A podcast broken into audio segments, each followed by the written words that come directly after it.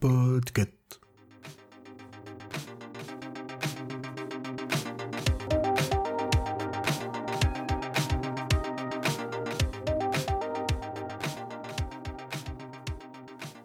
Bonjour mes chers Watlisters, ici Corée. Je vais vous parler de Nosferatu, qui est une série en deux saisons de Jamie O'Brien, disponible sur Prime Video depuis 2018, et qui est une adaptation du livre du même nom écrit par Joe Hill. Cette magnifique série va vous parler de Noël, de raptes d'enfants, de monde alternatif, de familles brisées et d'Amérique en déclin.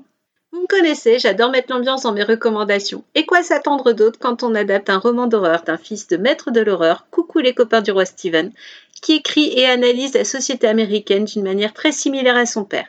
Et croyez-moi, j'aimerais tellement être une petite souris dans la famille King quand en fin de repas, ils échangent leurs idées d'histoire. Nosferatu, c'est l'histoire de Charlie Manx, un homme qui enlève des enfants pour les sauver.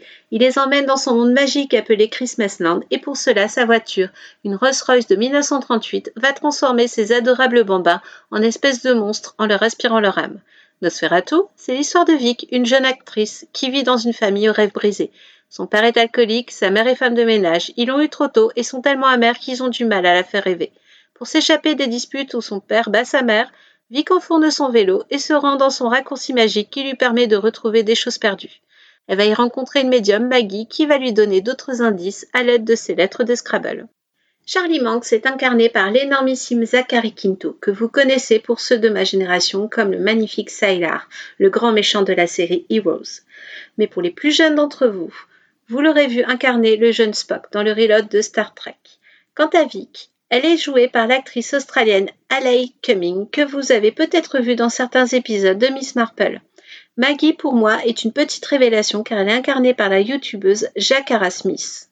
Maintenant, je vais vous expliquer pourquoi il faut voir l'adaptation en plus d'avoir lu le livre Nosferatu. Et c'est surtout pour cela que c'est une bonne adaptation. Dans le livre, on reprend les thèmes très chers au King. Une famille bien pourrie, l'alcoolisme du père, un sentiment que l'on ne s'en sortira pas, notamment à cause de la société américaine. Enfin, les moyens d'évasion vous permettront de dépasser votre condition, mais vous feront perdre une part de vous-même. Dans le cas de Charlie Manx, c'est son humanité.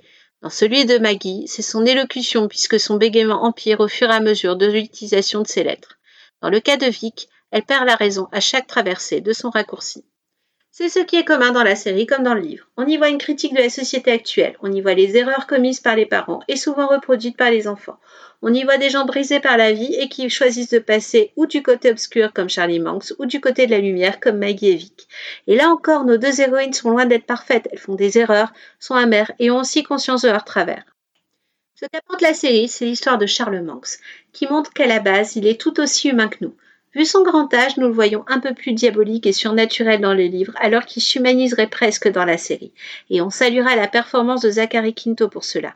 On s'attardera aussi plus sur la vie des pensionnaires de Christmasland. Et surtout, merveilleux cadeau de la série, les clins d'œil sur l'univers de King sont accentués.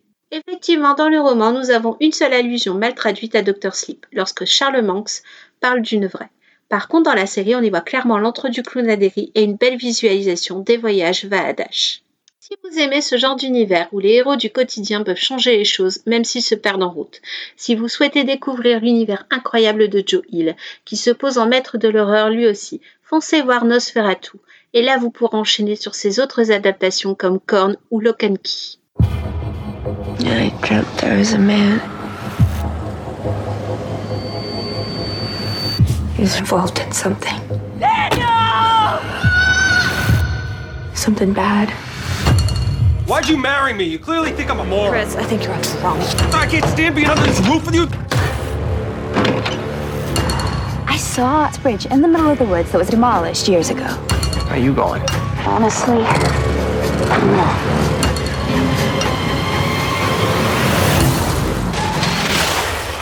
Vic McQueen? I need to take children to live in eternity in Christmas land. I'll do anything, Mr. Max.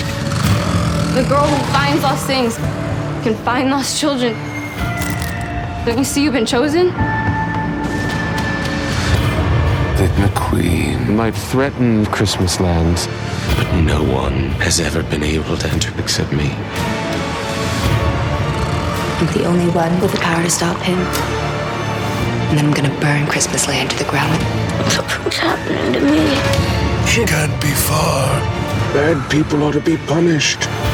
There's a nice list and a naughty list. And she's not on my naughty list. Nosferatu. N'oubliez pas l'information importante en dehors de regarder Nosferatu. C'est que c'est une recommandation du podcast Watchlist qui fait partie du label Podcut. Ce label, cela pourrait être un peu votre seconde maison où vous pourrez découvrir différents univers. Les miens, c'est la confiture sur une Roomba, Agatha Christie, le roi Steven et bien entendu Watchlist. Je suis certaine que vous pourrez entamer des discussions passionnantes si vous vous rendez sur le Discord du label.